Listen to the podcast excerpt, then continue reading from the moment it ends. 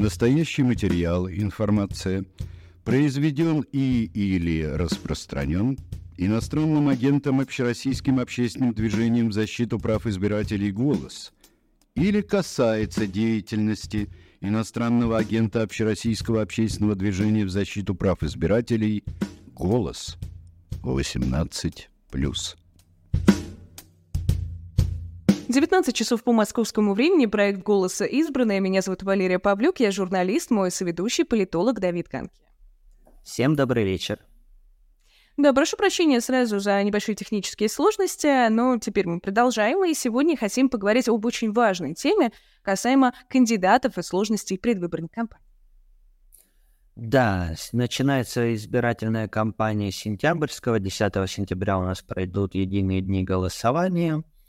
Э, ЦИК назначил первые региональные выборы, регионы назначили ЦИК, утвердил их, кампании будут проходить по всей стране, проголосуют, в них примут участие больше половины всех избирателей. И сегодня мы решили поговорить о том, как вообще это как вообще можно быть независимым кандидатом в 2023 году? Какие есть возможности у людей, которые хотят продолжать заниматься общественно-политической деятельностью в России и какие у них есть перспективы, надежды и есть ли механизмы, которые им. А прежде чем мы начнем, хочу отметить, что у нас проходит голосование, небольшой такой опрос, мы запустили его в нашем Телеграме и в YouTube-сообществе. Для всех интересующихся я сейчас скинула ссылку, в чате трансляции она доступна. Вопрос звучит следующим образом. Хотели бы вы попробовать свои силы в качестве кандидата на выборах, если бы у вас была такая возможность? В конце эфира обсудим результаты этого вопроса. Да, и у нас в гостях сегодня политик Михаил Лобанов. Михаил, добрый вечер. Добрый вечер. И политолог, эксперт Александр Замятин. Александр, добрый вечер. Здравствуйте. Спасибо большое, что согласились сегодня с нами поговорить. Тема важная. Да, коллеги, давайте, чтобы в долгий ящик не откладывать, а раскроем все карты. Вы стоите у истоков такого э, проекта, как «Выдвижение». А что это вообще за такой проект, в чем его суть и какие у вас планы на 2023 год? И 24 И 24 Давайте с Александра, наверное, начнем. А, и, ну, идея проекта заключается в том, чтобы помогать независимым кандидатам э, изначально. Он строился вокруг муниципальных выборов в Москве, поэтому речь о кандидатах на муниципальных выборах в Москве в 2022 году. В прошлом году была избирательная кампания. Вот. А, это что-то очень похожее на многим в Москве известный э, проект Uber Каца который в 2017 году э, существовал на предыдущих муниципальных выборах но существенная разница тоже есть. Если хотите, мы можем там о ней поговорить. Вот, а, значит, сам проект родился из а, компании, которая была еще годом ранее. В 2021 году Михаил баллотировался на выборах в Госдуму, и там участвовало огромное количество активистов, которые после этой кампании в 2021 году с большим воодушевлением пришли к нам с Михаилом и сказали, слушайте, мы у себя в районах том числе в ЗАО, в Западном округе, где у Михаила были избиратели, но и в других районах Москвы. Мы у себя в районах хотим пойти на муниципальные выборы. А, может быть, вы нам сможете помочь там, консультацией, советом. И мы поняли, что есть большое количество близких нам а, потенциальных кандидатов хороших, а, которым надо просто помогать. И всем помогать в отдельности невозможно, а создать какой-то единый инфраструктурный проект, который помогает им в всех самых сложных моментах на избирательной кампании, э, можно. Так появился проект движения. Угу. А, хорошо, тогда, Михаил, к вам вопрос. Вот уже эм, опередил меня немного Александр. А разница между политическим Убером и выдвижением какая? Ну, разница главная это в условиях, в которых он организовывался. Да, это был 22 год, э, уже произошло 24 февраля, и в этих условиях а, а, многие участники, политические силы, которые думали участвовать в муниципальных выборах в Москве, они от этого отказались. А, соответственно, а мы на это решились, и так же, как и многие, э, та же самая ситуация с кандидатами. До 24 февраля 2022 года очень многие люди из числа муниципальных депутатов э, московских районов э, прошлого созыва, уже прошлого созыва, э, из тех, кто не прошел в 2017 году, э, новые активисты, активные жители, очень-очень э, много тысяч людей думали, гадали про эти выборы, в районах шли дискуссии, какие-то формировались предварительные команды, кто с кем хочет идти, кто с кем не хочет, предшествующие год-два. И вот 24 февраля это все как будто бы обрубило. Но прошло месяц-два, и среди тех, кто не уехал, кто остался, стали появляться люди, которые все равно хотели поучаствовать в этих выборах, пытаться что-то сделать, считали это важным, порой ту деятельность, которую они вели дальше. И, соответственно, вот мы стали в этих непростых условиях той платформой, которая объединила таких кандидатов, которые хотели попытаться пройти советы и продолжить ту традицию, которая сложилась в их районах, и заложить, может быть, эту традицию в отдельных районах, где не было э, традицию местного самоуправления. Михаил, а скажите, какие были результаты в 2022 году? Сколько было кандидатов, сколько из них дошли до дня голосования, остались бюллетени, кому-то либо удалось ли вообще избраться? Ну, с нами на связь вышли порядка 200 кандидатов, заявил о своем желании, заполнил анкету. А, после вот а, всех а, снятий, отсевов до бюллетеня дошли 129 человек, и из них 12 были избраны. 12 это уже по итоговым результатам, те, кто получили мандат. Если бы не было электронного голосования, которое, как мы знаем, было нарисовано, а, то таких получивших мандат э, участников нашей платформы было примерно по 40. У нас есть пришли 8 или 39, я сейчас то есть без электронного голосования каждый третий бы смог избраться, с электронным голосованием каждый десятый. Да, и еще стоит сказать, что очень много сильных кандидатов, которые лидеры команд, э, которые, э, у которых были великие шансы избраться, они были сняты. То есть там кто-то за буквально несколько дней э, э, до начала голосования, кто-то за месяц, кто-то на дальних подступах. А, хорошо, Александр, тогда к вам. А в этой во всей ситуации, когда вот э, мы, вы, насколько я понимаю, в 2021 году начинали работать, сталкивались с выборами перед этим, насколько вообще сейчас чувствуется, что кандидаты хотят и готовы участвовать? Может быть, сократилось количество людей готовых? Иммиграция как-то повлияла? Есть ли какие-то вот такие тенденции, которые вы наблюдаете? Но э, давайте уточним, вы имеете в виду именно сейчас, в июне 2023 или перед прошлогодним? Это 22 Я, насколько понимаю, вы помогали в 22 да. году, поэтому в 22 вы замечали вот какие-то такие-то тренды? Ну, вот как э, Михаил и сказал, до 24 февраля э, на самом деле было большое, очень большое количество э, людей. Я сам был пять лет муниципальным депутатом и активно участвовал в, на, в депутатском сообществе. И я видел, что в десятках районов э, пойдет, ну, я думал, по моим оценкам, что там не меньше тысячи хороших независимых кандидатов в Москве будет.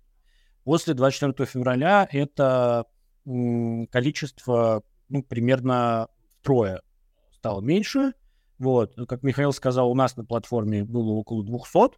Еще там десятки кандидатов, которые не пошли через выдвижение самостоятельно выдвигались э, в своих районах. Ну, то есть в общей сложности, я думаю, не больше 300 в итоге до выборов так или иначе дошли.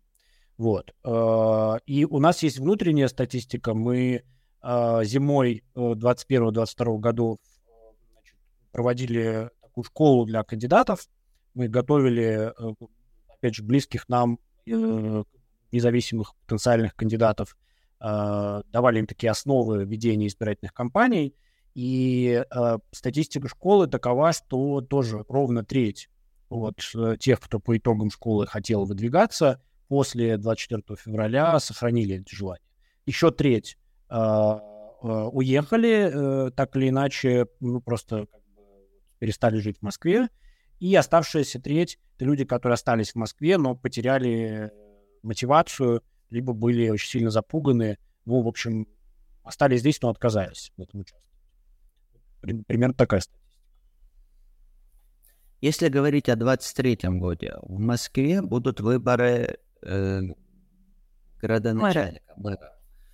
А в регионах по всей России огромное количество муниципальных и региональных компаний. Готовы ли вы оказывать поддержку регионалам? Или же это по-прежнему только московская история? Михаил, давайте к вам.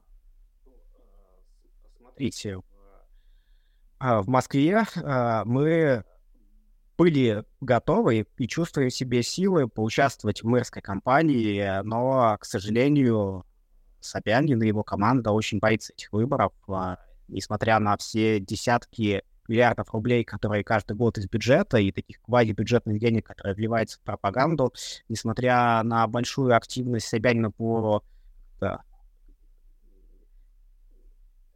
обрезанию ленточек, да, на открытии станции метро и других вещей, как бы в, мэрия прекрасно понимает, что если допустить э, конкурентные выборы, допустить туда кого-то, пусть даже без какой-то широкой известности кандидата, которому доверяет политически активная часть жителей Москвы, которым доверяют активисты из разных э, сред, э, если это вдруг произойдет, и это соединится с опытом выстраивания избирательных машин, избирательных кампаний, э, то очень великая вероятность, что будет второй тур, а в конечном итоге и победа данного кандидата.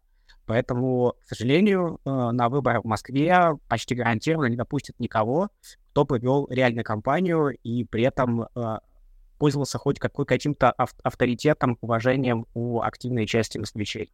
А, то есть в этих условиях э, мы сейчас сосредоточены э, в первую очередь на внутренней работе. Мы проводим сейчас первый модуль нашей школы, на который пришло примерно 250 заявок, и мы набрали примерно сотню.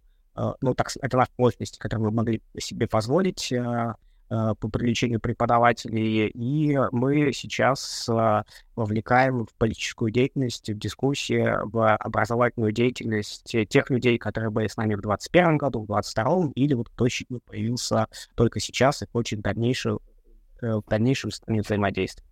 У нас есть долгосрочная стратегия, долгосрочные планы, и мы сейчас сосредоточены на этом, на, на работе с нашей командой или с людьми, которые потенциально могут ну, то есть, если какой-то хороший человек из, например, Краснодара или Нижнего Новгорода, да, захочет у вас учиться, вы его не возьмете? А, школа, которую мы сейчас проходим, это не для кандидатов. Э, это модуль по социальным наукам, это более долгосрочные и важные вещи, а, то есть не менее важные, чем выборы. А, а, вот. Э, мы его, конечно, на школу можем взять, но если он прямо сейчас хочет идти на выборы в 23 году избираться, ему сейчас не до этой школы, а, мы, в принципе, если это близкий нам по взглядам человек, наверное, можем его проконсультировать э, по каким-то моментам, а, а, но мы не видим сейчас возможности разворачивать э, такую платформу на всю Россию с привлечением ресурсов, а, потому что эти кандидаты, которые есть, которые точно есть, то есть точно должны быть э, на всех этих выборах отличные кандидаты, их в абсолютных цифрах довольно Uh, может быть много, но чтобы платформа и поддержка была эффективной, это должна быть какая-то сконцентрированная вещь, должны быть города, в которых есть хотя бы несколько районов, округов, где идут люди, которые между собой взаимодействуют, которые нацелены на, на какую-то командную работу, тогда это имеет смысл. Мы сейчас такой ситуации ни в одном крупном городе не видим, а, и поэтому мы сейчас в 2023 году сконцентрированы на вот такой вот внутрикомандной работе на перспективу. Ага. Александр, есть ли что добавить? Да, я хотел бы немного добавить. Ну, я согласен со всем, что Михаил э, сформулировал. Я только добавлю, что с нами выходят на связь кандидаты из э, разных городов, Э, вот, и там вот буквально вчера я довольно долго общался по телефону с одним из кандидатов, я не буду говорить откуда, чтобы там никому не навредить. И а, то есть мы как бы стараемся а, им не отказывать сразу, мы все равно с ними общаемся и пытаемся посмотреть, э, есть ли что-то, чем мы легко можем помочь. Вот. Но я подчеркну, что есть э, две принципиальные проблемы с тем, чтобы сейчас мы, как выдвижение, могли помогать кандидатам в разных городах. Первая проблема чисто инфраструктурная, то есть одно дело, у нас есть э, готовые какие-нибудь методические материалы и просто опыт, и мы можем созвониться и проконсультировать человека, а другое дело э, помочь человеку со составить стратегию избирательной кампании э, и правильно построить свой штаб и так далее, и так далее. Это гораздо более трудоемкая э, штука, которую мы просто сейчас себе там для 10 очень разных городов, разных регионов, 10 это условно, там большое количество разных городов, разных регионов со своими спецификами, мы не можем сейчас себе это позволить. Вот, то есть это объективная вещь, если пытаться это сделать, то мы сделаем это скорее плохо, зачем делать плохо. Вот. А вторая тоже серьезная проблема, которой э, не так давно еще вовсе не было, а теперь она есть, что публичная поддержка э, кандидатов вот, с нашей стороны может э, повредить кандидату. Это ну, сильно зависит, конечно, от специфики э, региона и вот политической ситуации в конкретном муниципальном образовании, где проводятся выборы. Но э, э, в целом, если мы там с Михаилом заявим, что в этом году вот прямо еще до начала выборов или прям в самом начале э, официальной кампании. Мы заявим, что в этом году мы помогаем таким-то людям в таких-то городах. Э, у этих людей могут как бы это может им навредить Поэтому, если мы в этом году и помогаем, то скорее в таком непубличном э, формате. Михаил, если говорить о подготовке к выборам, там, по моему опыту, что ну, почти 15 лет наблюдаю выборы в России, кандидаты всегда срезаются на подаче документов, на агитации, на ведении кампаний. Но вы упомянули, что сейчас вы говорите о блоке социальном. А что это значит? О чем вы там говорите с кандидатами? Что вы им рассказываете? Ну, вообще, в принципе, расскажите, какие у вас модули и как это обучение выглядит. А, это школа.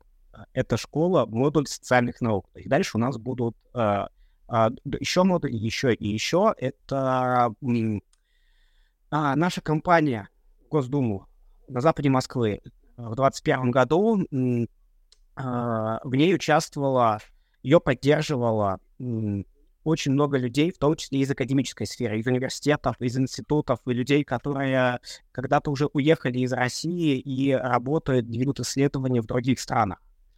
Uh, сами мы с Александром из академической среды uh, тесно с ней связаны, uh, и мы считаем, что политическая активность, она должна быть неразрывна с исследовательской э, деятельностью. Но не в том плане, что э, политик обязательно должен быть исследователем, а в э, том плане, что в современных э, социальных науках э, накоплено очень э, э, важные вещи, очень э, важная оптика, э, э, которая нужна всему нашему обществу. И она, естественно, э, нужна и политикам, и тем, кто хочет идти будущими кандидатами, но не только кандидатам, каждому, кто хочет участвовать э, в жизни нашей страны.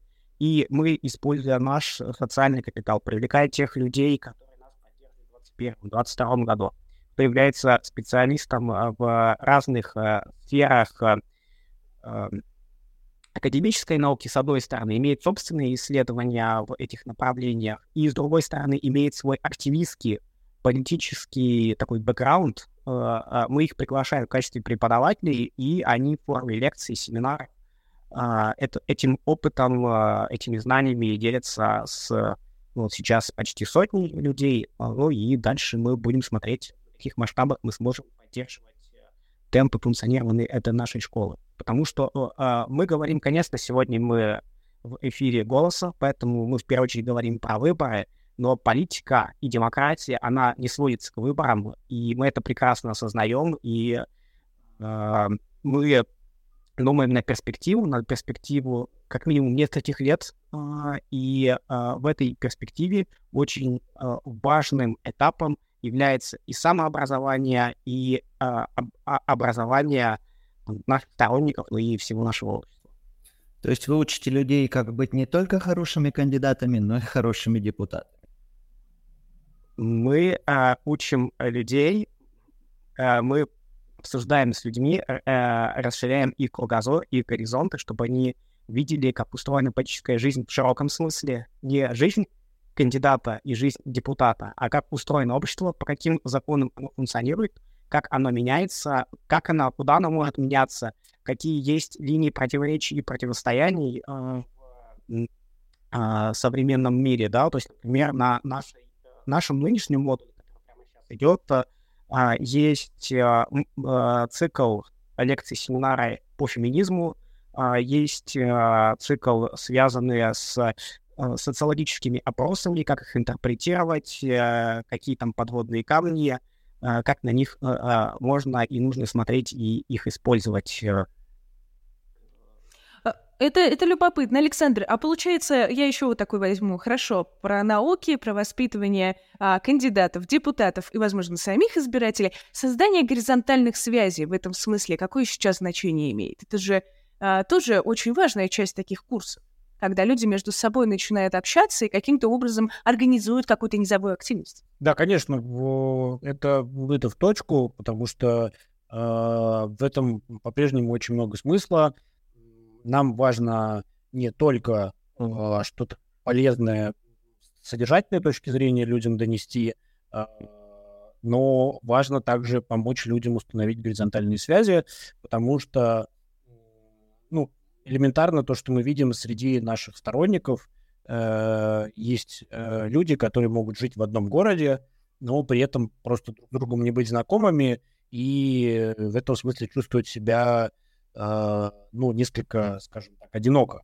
То есть, когда еще существовали всего несколько лет назад форматы публичной массовой политики, когда были возможности, не знаю, условно говоря, участвовать в митингах или в каких-то открытых мероприятиях, когда еще какие-то дебаты, например, проходили, да, э, тогда было больше возможностей для того, чтобы наладить э, горизонтальные связи, обрести какие-то знакомства, и какие-то коллективные действия впоследствии а, проводить.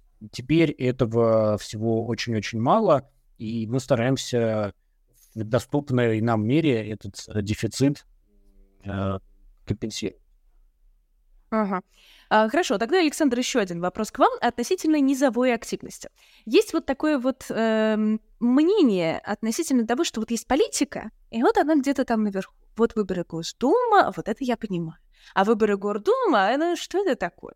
Вот э, насколько вот это мешает э, развивать вот такие вот низовые активности, работать с людьми? Ну, спасибо вам за вопрос, потому что это как раз та тема, о которой я стараюсь э, часто говорить, и если у меня есть возможность, я стараюсь э, объяснять, что здесь есть очень серьезная проблема.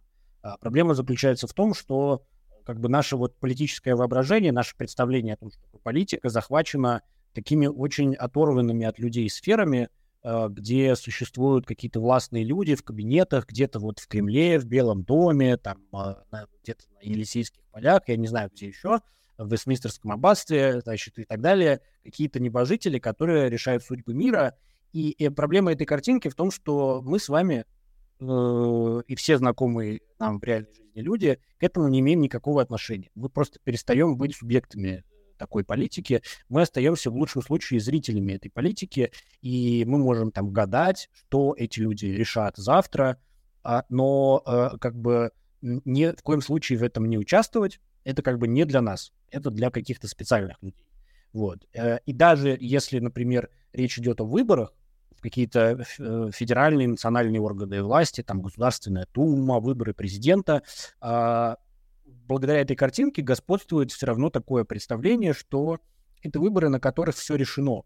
Не только в том смысле, что как бы нарисуют как надо, но в гораздо более глубоком смысле, что там участвует кто надо и победит кто надо, потому что как бы это вообще вся эта сфера политическая — только вот для этих специальных людей.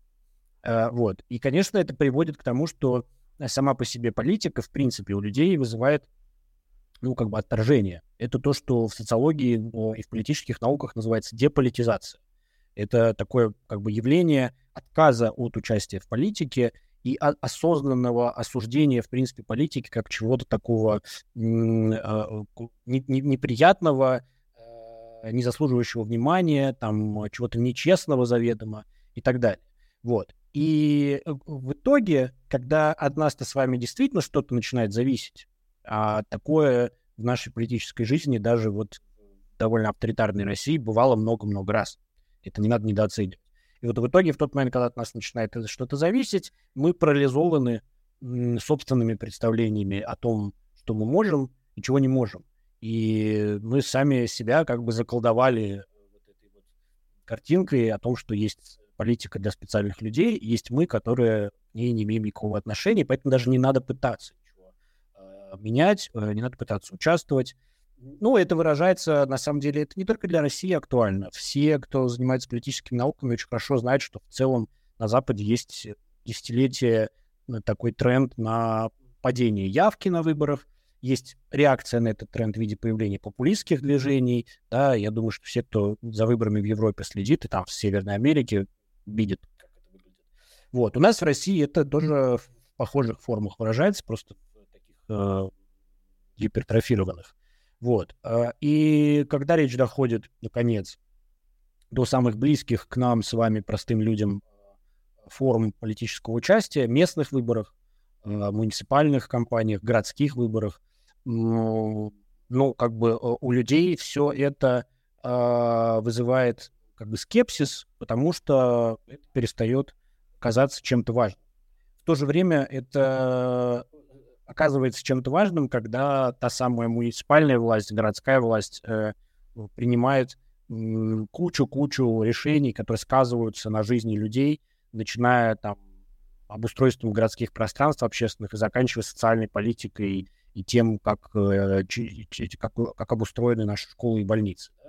И вот когда мы начинаем, как обычные люди, на себе чувствовать эффекты, э, нам очень сложно выстроить связь между результатами э, и нашим неучастием в политике. Вот. Если в двух словах, это очень серьезная проблема. Михаил, Люди, которые в России продолжают заниматься политикой общественной деятельностью, вызывают огромное уважение. Но вот у меня вопрос, а в чем они находят в себе мотивацию? В условиях спецоперации, в условиях ужесточения репрессивного законодательства, когда любая политическая активность может обернуться административным или уголовным преследованием. Люди, которые к вам приходят, что ими движет и как они сами для себя отвечают на эти вопросы? Ну, тут у, у всех может быть немножко по-разному быть э, э, какая-то своя специфика, но я вижу сейчас, сейчас последние месяцы, что э, люди с активистским прошлым, да, которые занимались э, активизмом в разных сферах, э, они сейчас ожили, то есть они отошли от того шока, который был после 24 февраля, после объявления мобилизации. Если они остались в России, э, то сейчас они чувствуют, э, что, конечно, да, все ужесточилось, э, риски стали больше и станут, может быть, еще больше, ситуация плоха как никогда, но э, что на самом деле э, не произошло главного. А, а главное, самое плохое, вот э, с точки зрения тех, кто находится в России, мы не рассуждаем, кто сейчас находится, кому э, кто, к жизни кого грозит угроза, вот те, кто находится в крупных городах в России, да, что самое плохое э, могло произойти? А, могло произойти было просто как бы с, э, а, смерть э, гражданского общества, что вот э, 24 февраля то, что власти сделали, это бы просто бы всех нас навсегда выбило из седла, выбило из нашей жизни, из наших мечт, что мы бы все разбежались бы э, по углам, и все, что мы делали предыдущие годы, э, весь вот этот вот такой плодородный слой, на котором а, развивался активизм, а, гражданские активности, профсоюзные активности, вещи, связанные с выборами, вот все, что потихонечку накапливалось, то есть такой опыт а, общественный, что это бы все смыло, и от этого не осталось следа. Сейчас э, все видят, что нет, не смыло, да, что прошли очень сильные заморозки, которые многие активности заморозили, уменьшили, но что там вот в, под землей э, корневая система, она жива, и что там происходят важные процессы, что и в 2022 году, и особенно сейчас э, люди обсуждают новые инициативы, возрождают старые инициативы. Значит, соответственно, наше общество живо, и сейчас э, а, именно это дает и мне, и многим другим, а, ну, и силы как-то сосуществовать с тем давлением, э, которое, и с теми страхами, которые неизменно, неизбежно присутствуют в нашей жизни, и двигаться вперед. Мы видим, что эта корневая система жива, и э, что сейчас важно прилагать к усилиям, чтобы она становилась сильнее, возрождалась, э, потому что э, вполне возможно, что в перспективе нескольких лет, а может даже и быстрее, начнется трансформация режима в России, и все, что мы накопили за предыдущие годы, все, что сохранилось сейчас э, внутри России, или какие-то активистские проекты, которые вынуждены были уехать, это все будет востребовано. Э это все может внести свой вклад э, в решение того принципиального вопроса, в какую сторону трансформация в конечном итоге будет направлена. В сторону реваншизма и какого-то дальнейшего правого поворота — или в сторону демократизации, в сторону социального государства, в сторону построения общества, в котором все решает не кучка каких-то сверхбогатых людей за толстыми стенами дворцов и бункеров, а решаем все мы в ходе обсуждения какого-то такого взаимодействия и коллективных усилий. Александр, а вот у меня тогда к вам такой же вопрос. А, а вот согласны ли вообще с Михаилом относительно трансформации возможной? Потому что существует в обществе некая апатия. Мы сейчас говорим, мы говорим про кандидатов, но у кандидата есть избиратели. И вот эти избиратели, эм, ну, мы смотрим опросы различные, видим, что общество находится в некой такой апатии. А может ли вообще теоретически это стать вот базой для того, чтобы действительно стали такие организации, и в том числе активные люди востребованы? Нет никаких сомнений, что общество находится в апатии. У меня нет никаких иллюзий, потому что, допустим, ровно год назад я, будучи кандидатом вот у себя в районе, сам прошел огромное количество э, квартир на, в ходе агитации, да, на поквартирном обходе и на встречах во дворах. Э, да и в целом, как работая как депутат, да, я видел, как менялись настроения людей. Э, я говорил с огромным количеством очень разных людей, все это прекрасно понимаю но это никак не отменяет э, того, о чем говорит Михаил. Э, дело э, не в том, что э, трансформация должна происходить в результате какого-то душевного подъема людей. Это совершенно не так. Как бы никто не понимает, в какой мы сейчас находимся точке, э, да, и когда такой подъем начнется. Э, единственное, что мы понимаем точно, что как бы это не э, стабильная ситуация. И так, как это все выглядит сейчас, и с точки зрения общественных настроений, и с точки зрения того, как работают э, общественно-политические процессы, так очень долго продолжаться не может. Вот. И это означает, что в какой-то момент э, в обозримом будущем э, и те же самые общественные настроения э, обязательно будут меняться. Ну, ну, невозможно представить, что они в таком виде будут законсервированы там, на десятки лет. Вот. И опять, здесь перемены могут быть, э, я поддержу то, что сказал Михаил, они могут быть э, совершенно разного рода. Это могут быть перемены э, к лучшему с точки зрения свободы, демократии и благополучия страны, а могут быть, наоборот, попытки э, как бы оседлать этот процесс э, со стороны очень, скажем, темных сил, э, политических, э, которые попробуют э, еще сильнее э, лишить нас политических свобод э, и продлевать как-то, э, углублять тот же самый э, политический тренд, в котором мы находимся. Вот. В общем, э, то, что сейчас много людей, но общество в целом скорее находится в политической апатии, это э, естественно, это понятно, и это ни в коем случае не ставит э, крест на будущем страны. Это пройдет. Александр, а, да. Конечно, пожалуйста. А, конечно, общество находится в апатии, если так глобально оценить. Оно находилось в апатии и до 24 февраля, оно находилось в апатии 5, и 10, и 15 лет назад. Но сколько я себя помню, оно находится в апатии.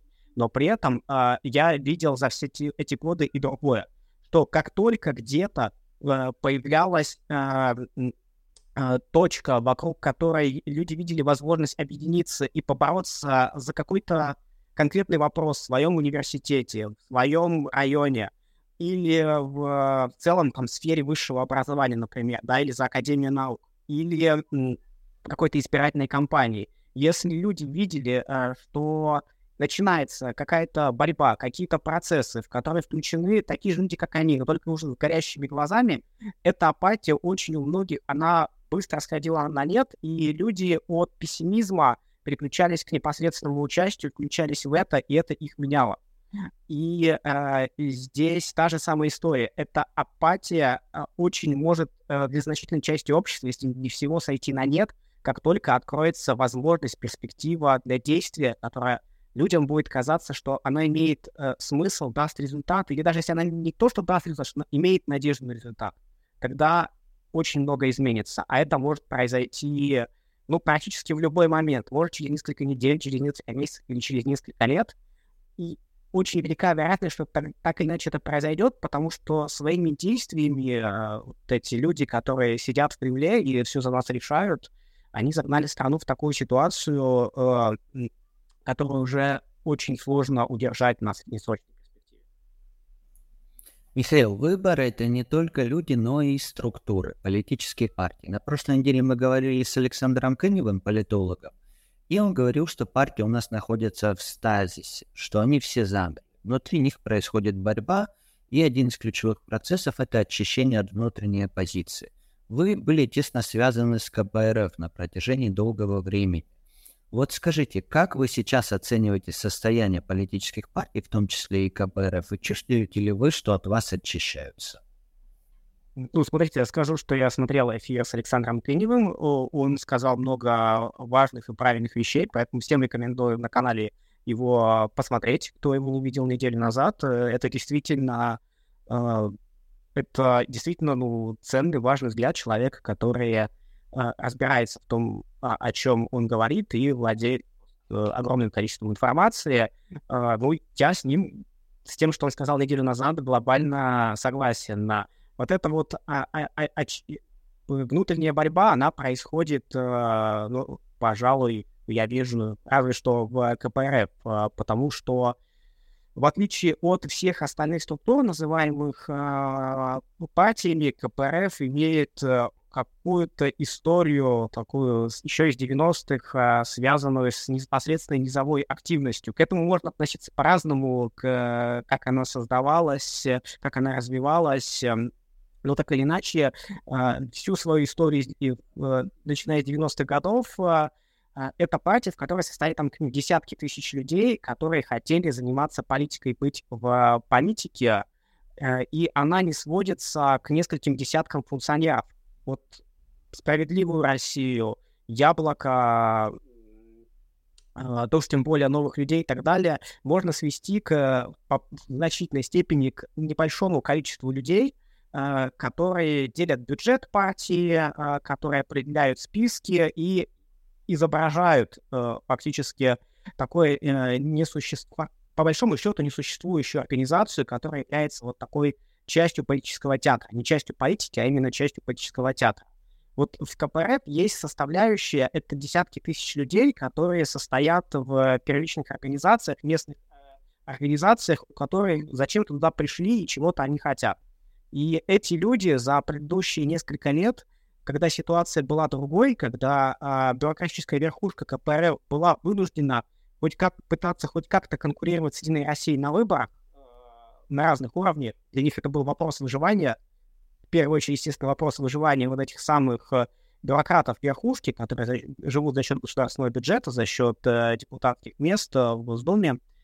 А, и, но вот это вот участие в конкурентных выборах, э, э, э, ощущение того, что кандидаты от той партии, в которой ты состоишь, они являются ну, главными позиционными кандидатами в большинстве кругов, что их поддерживают люди, видят в них какую-то надежду, альтернативу, это вот непосредственное участие, оно меняло рядовых, многих рядовых членов КПРФ, и для них как бы сейчас суще... ну, вот такая вот, прямо они находятся в непростом состоянии. Этот опыт их изменил, а с другой стороны, они видят сейчас, что 24, после 24 февраля верхушка нажала стоп-кран, сказала, все, мы ни в чем серьезном не участвуем, мы полностью лояльны, мы будем делать все, что нам скажут из администрации президента, еще, а, и будем бороться с теми, кто с этим не согласен, кто по-прежнему хочет настоящих конкурентных выборов, кто хочет взаимодействовать с независимыми политическими силами, привлекать э, активистов из профсоюзов, из э, каких-то местных лидеров, давать им свободу действий на избирательных кампаний, как бы этого, э, э, этого больше не будет. И это борьба вот между теми, кто почувствовал чувство вкус настоящей политики на низовом, на таком на среднем уровне, и той верхушкой, которая договорилась э, с Кремлем и проводит определенную линию, эта борьба идет э, в ней есть жертвы. Естественно, что эти жертвы, к сожалению, не среди а, а, у, а, верхушки руководящей партии. Эти жертвы среди тех людей, которые внизу за что-то борются, занимаются политикой. Да, это такие жертвы, исключение Евгения Ступина, а, исключение многих других активных, а, ну, таких настоящих а, с борцовским характером депутатов региональных парламентов, рядовых членов, но вместе с тем, как бы все равно там остаются целые местные организации, которые находятся на антивоенных позициях, которые принимают время от времени какие-то антивоенные заявления, и пусть делают их публичные, ну, потому что их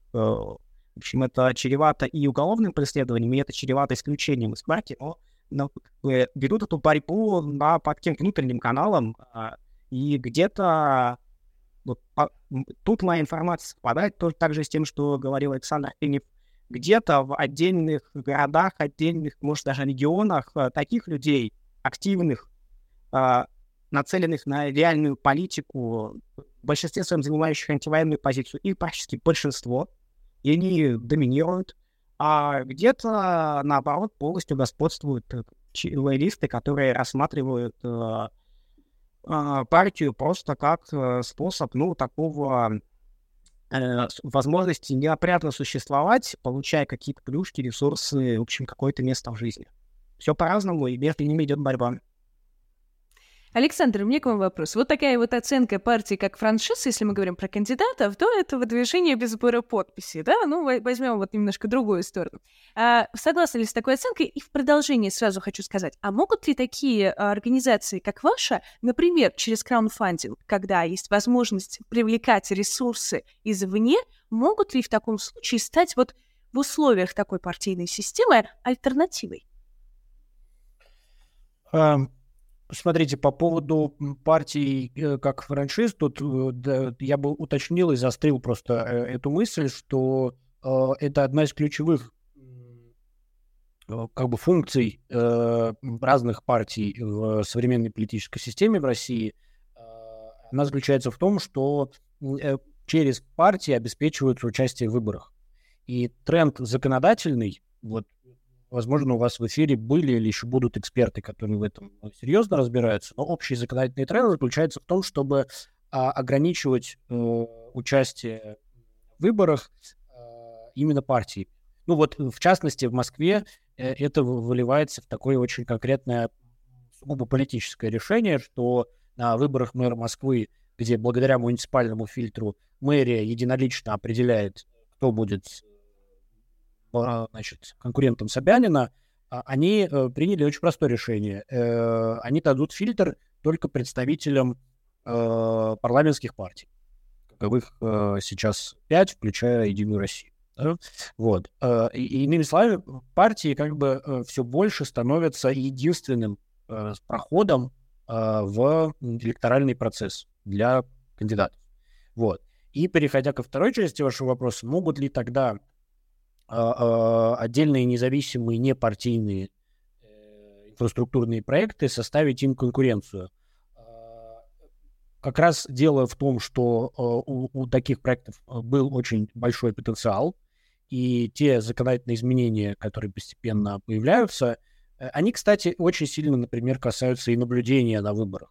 Да, мы с вами знаем, что возможности для участия в наблюдений для официального участия на участках, да, э, тоже сильно ограничены, и с, власть старается их через партии проводить.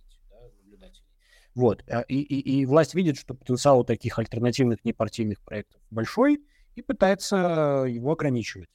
Э, если прямо про сегодня и про ближайшее время говорить, то, э, ну, я честно скажу, что у меня есть четкое понимание, что у таких независимых проектов сейчас и в ближайшем будущем никаких возможностей всерьез участвовать э, в выборах не будет просто э, из-за уровня репрессий.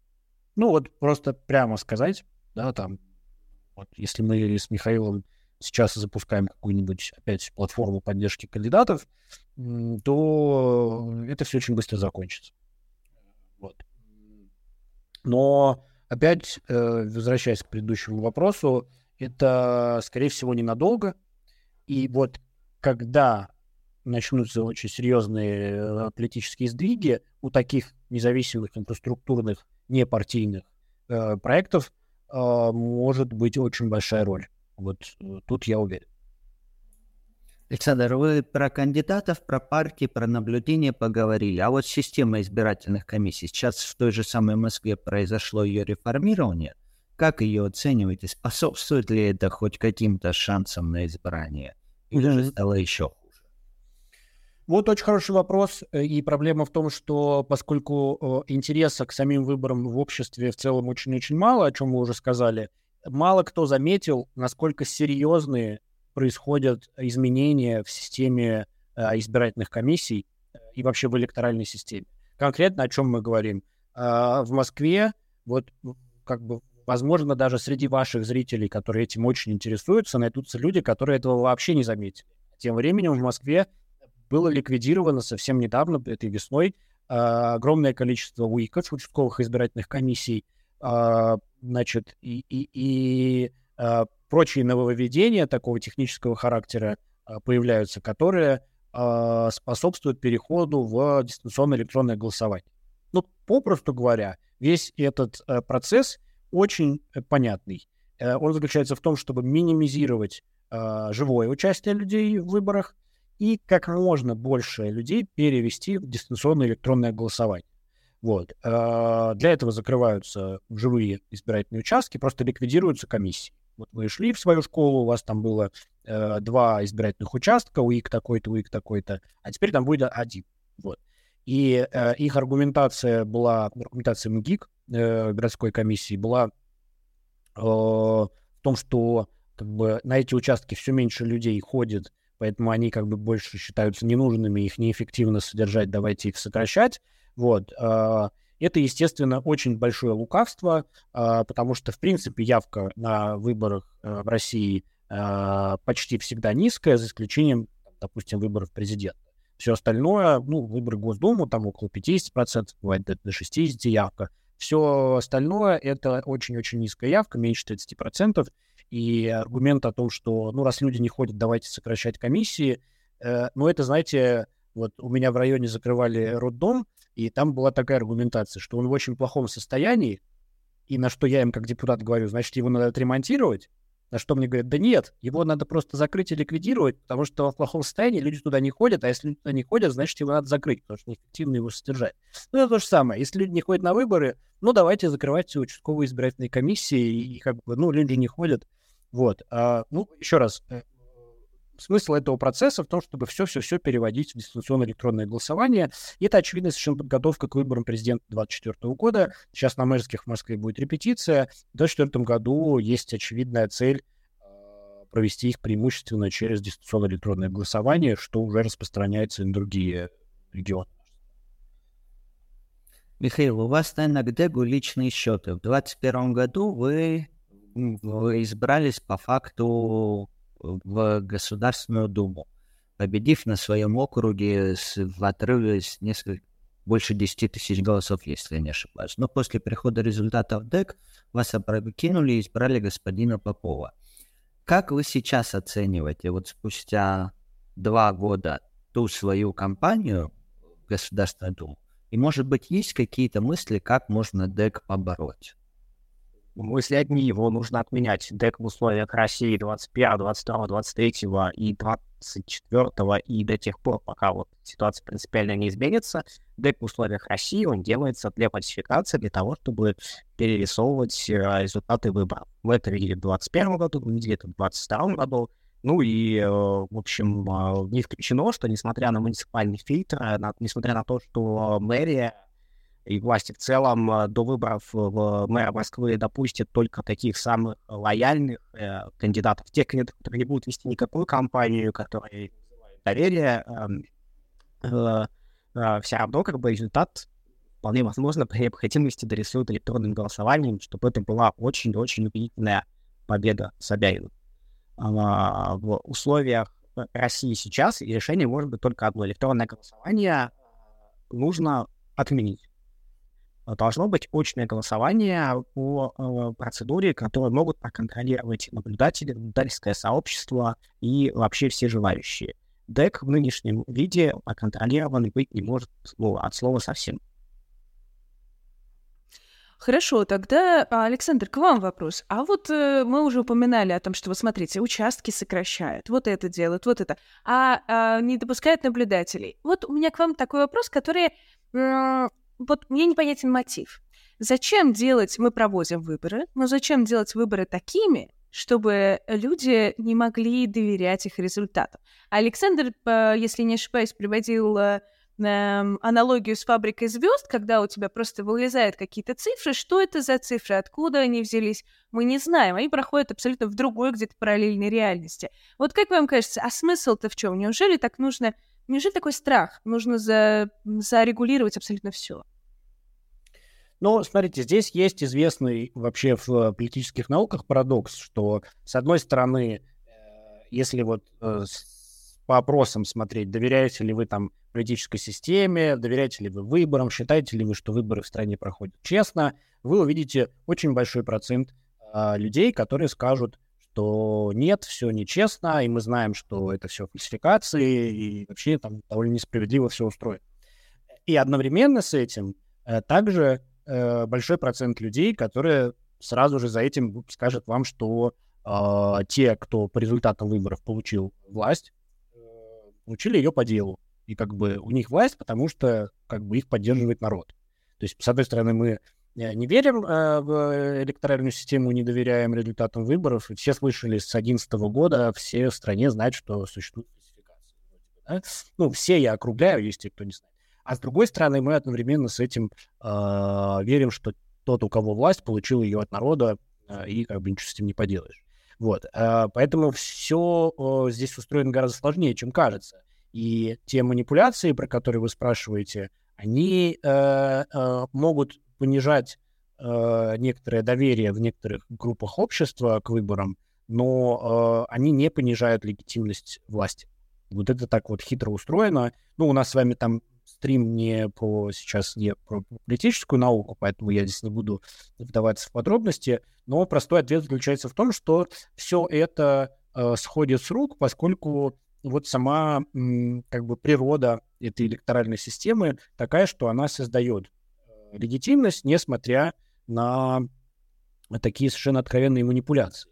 И здесь просто надо сказать, что э, это э, влияет на, э, на людей, влияет вот, вот как бы понижение качества электорального процесса, там фальсификации, нарушения и там грубое нарушение законов при регистрации кандидатов и так далее, и так далее, все это сказывается на людях, э, на гражданах, которые следят за этим процессом. Только в том случае, если граждане в это погружены и серьезно в это э, как бы эмоционально вкладывают. Что это значит? Это значит, что э, э, если вы как гражданин Э, в своем избирательном округе имеете какого-то кандидата, которого вы поддерживаете, вы, может быть, участвуете в его избирательном штабе, вы или там жертвуете ему деньги, или просто поддерживаете его там всей душой, тогда для вас э, очень важно, как будет дальше устроен э, выборный процесс, будут ли фальсифицировать и так далее. И тогда вы заметите, что выборы прошли нечестно, и что избранный э, кандидат, там, вы, вы не верите, что он реально это, например, то, что мы видели в 2021 году на, на, на выборах, когда э, Михаила вдруг ночью внезапно по дистанционному электронному голосованию обошел кандидат Попов да, от «Единой России». И тогда огромное количество людей сказали, мы не верим, что Попов реально выиграл. Потому что эти люди были включены, они участвовали. Для них эти выборы были не просто каким-то фоном, а для них эти выборы э, были важной частью их как бы гражданской жизни. А для тех людей, э, которых большинство абсолютное в стране, потому что мы живем в деполитизированном обществе. Для тех людей, которые э, не участвуют в выборах никак, и в лучшем случае просто придут проголосовать либо потому, что у них так заведено, э, либо потому, что их попросили на работе, э, коллеги там, да, э, начальство, как это у нас принято. Э, ну, вот для этих людей, ну, как бы, какая им разница, сфальсифицированы выборы или нет? Они даже, скорее всего, об этом ничего не узнают. Вы не можете узнать, сфальсифицированы выборы или нет, пока вы не стали тем самым наблюдателем на, избир... на избирательном участке, который ночью видит, как секретарь и, и, и председатель вашей участковой комиссии утаскивают протоколы, переписывают у себя в кабинете, что-то там мухлюют, да? Вот тогда для вас это важно. А для людей, которые не погружены и не участвуют, это все... На них это не сказывается. В этом весь фокус. Михаил, и как тогда эту депо... политизацию избирателей можно преодолеть? Ведь, э, вспоминая, когда у нас проходят честные выборы без фальсификаций, люди на них просто не приходят, и они им не интересны. Как сделать так, чтобы даже сейчас в условиях, по сути дела, разворачивавшейся войны, убедить ваших избирателей, которые у вас, безусловно, в Москве в огромном количестве есть, или у вашей команды, убедить прийти на избирательные участки и проголосовать? Смотрите, здесь э, нужно думать, э, к чему призывать людей на конкретных выборах. Если на выборах нет кандидата, э, за которого стоит прийти проголосовать. То есть если нет консолидированного протестного голосования, если нет какой-то э, консолидированной позиции активной части общества, что с этими выборами делать, э, как их использовать, э, то остается только честно говорить людям, что э, не нужно цепиться на выбор только на выборах, что выборы — это один из инструментов, очень важный инструмент, который э, иногда э, дает э, такую возможность сделать брешь в этой э, монолитной стене, в которой э, небольшой процент э, таких э, людей, сконцентрировавших в себя власть, собственность и все-все-все ресурсы, той стеной, которой они отделились э, от э, общества, стеной, за которой они принимают все решения, оставляя нам только перспективу ужасаться от их последствий. Выборы дают иногда такую возможность эту брев пробить, но а, а, нужно понимать, что и а, правила выборов и кандидаты в значительной степени определяют вот те люди, которые сидят за этой стеной, которые пытаются управлять всеми-всеми-всеми процессами, не спрашивая нас. А, и на самом деле есть другие направления, другие важные сферы, которые не менее важны, а может даже более важны, такие как э, э, там, профсоюзное движение, например, да, э, которые, э, которых нужно развивать, в которых нужно участвовать э, с, точки, с точки зрения той же самой перспективы изменения мира вокруг, да, и э, если мы сейчас не видим в конкретных выборах в 2023 году Э, не, не, не найдем к сентябрю возможности, как использовать выборы мэра Москвы в интересах общества, активной части общества. Но это нам не закрывает возможность участвовать в других направлениях. И мы должны это сочетать. И э, на самом деле я всю свою жизнь видел, как наблюдательское сообщество это э, прекрасно сочетает, что те люди, которые активны в наблюдении, кто является координаторами, они активны и в каких-то других вещах, а, как а, те сети взаимодействия, которые складывались вокруг контроля выборов, как они или часть их превращается в активность там, по э, каким-то университетским вопросам или по районным вопросам или по вопросам помощи категориям людей, попавших в трудную ситуацию, а, а, мы должны видеть вот эту всю картину целиком и а, понимать, что если у нас отнимают выборы, то у нас остается еще а, много чего, а, во что мы можем вкладывать свои усилия и что даст отдачу в среднесрочной перспективе. Э, Александр, а вот э, затронул Михаил любопытную тему. Эм, вот ваш опыт наблюдения, ваш опыт участия, что вам дал? Вот какую, что вы приобрели? Это просто интересный опыт с точки зрения, как доносить на новых людей о том, что участие в наблюдении, участие в выборах приносит лично вам. Ну, вы имеете в виду э, конкретно участие в наблюдении на выборах за голосование? Да, да, да. А, смотрите, это как раз э, очень понятная штука, потому что э, лично для меня, допустим, первый опыт это был стыдно признаться, я всего лишь в 2016 году решился впервые пойти как следует понаблюдать, оставшись на ночь в избирательной комиссии, там, и выполнить свой наблюдательский долг. На выборах в Государственную Думу это было. И несмотря на то, что я к этому моменту уже опыт всякой разной публичной политики, активизма имел, но э, опыт э, участия и вот эта ночь подсчета голосов на абсолютно неинтересных выборах в Государственную Думу, признаться, в 2016 году, где не было конкуренции, все было очень э, уныло. Так вот, даже э, тогда э, для меня это было совершенно переворачивающая вещь. Я помню, что, ну, как бы я очень сильно иначе посмотрел на то, как устроен политический процесс, во-первых, э, вы начинаете видеть вот эту вот микромеханику обеспечения результатов выборов. Ведь людям как часто кажется, что просто есть какой-то кабинет где-то вот в Кремле, наверное, где рисуют итоговый протокол всех выборов в стране. И поэтому это все делается как очень легко, всегда ловко а, и без проблем. На самом деле это сложнейшая система фальсификации и обеспечения результатов, административная система. И когда вы видите своими глазами э, всех этих тетенек и дяденек в избирательных комиссиях, которые созваниваются с управой района, чтобы свериться, правильно ли они нарисовали э, протоколы, э, вы начинаете понимать, что все-все-все гораздо сложнее. Э, и не нужно испытывать иллюзий, и здесь требуется серьезная работа, с одной стороны, а с другой стороны, вы начинаете понимать, что очень важно то вы на это можете влиять.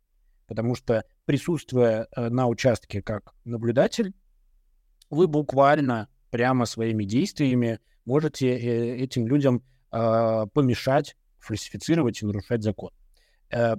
Понятно, мы все с вами опытные люди, и это всегда бывает очень сложно реально помешать. И даже если вы ловите там вбросы за руку, все равно бывает, что невозможно ничего доказать потом. Но точно так же бывает в огромном количестве случаев э, возможность э, прямо препятствовать. И вот э, в чем как бы фокус? В том, что наблюдатель своим э, участием э, в этом опыте э, понимает, что от него что-то зависит. Бывает, конечно, и грустный опыт, еще раз оговорка, что вы можете быть наблюдателем, который не смог ничего изменить, и вы, наоборот, расстроитесь, что у вас ничего не получается. Но в огромном количестве случаев, и в моем случае, э, опыт может быть, э, наоборот, таков, что вы получили, что называется, положительное подкрепление. Вот. И кроме того, в наблюдении просто э, довольно низкий э, что, как бы, входной барьер. Э, в том смысле, что людям, которые э, хотят начать активную политическую жизнь, они понимают, что э, нужно участвовать в политике, э, эти люди очень быстро сталкиваются с тем, что вообще-то непонятно, как в ней участвовать. У нас нету открытой политической системы инклюзивной, э, где вы приходите в партию, строите себе политическую карьеру, или вы куда-то баллотируетесь, или вы работаете в политических институтах гражданских, да, ничего такого у нас нет. И есть очень-очень мало иногда возникающих шансов для человека неподготовленного, а, который не готов на огромные риски а, войти и поучаствовать. Вот, э, э, вот наблюдение на выборах — это буквально такой э, шанс для человека, который решил, что он хочет поучаствовать в политике, небольшой ценой, в том смысле, что ему не нужно как бы рисковать свободой, своей жизнью, своим имуществом, своим здоровьем, а ему нужно посвятить этому там один день своей жизни и какое-то количество часов на подготовку, а такой человек может прийти и реально что-то сделать, реально что-то увидеть. То есть, если бы у меня была возможность как бы всех людей, которые сомневаются, идти ли им наблюдать или нет, а, с ними поговорить, я бы их очень горячо убеждал в том, что вы хотя бы один раз сходите, и это просто изменит ваше представление о том, как устроена политика и политический процесс. Вот. Если коротко, то а, любопытно, мы проводили опрос э, в своих э, социальных сетях, в частности, мы проводили опрос в нашем телеграм-канале и в сообществе Ютуба. И большинство говорят, отвечают на вопрос, хотели бы вы попробовать свои силы в качестве кандидата на выборах, если бы у вас была такая возможность. Большинство отвечает «да». Поэтому спасибо вам за то, что вы делаете, спасибо, что сегодня пришли. Мне кажется, получился отличный разговор, была очень Спасибо.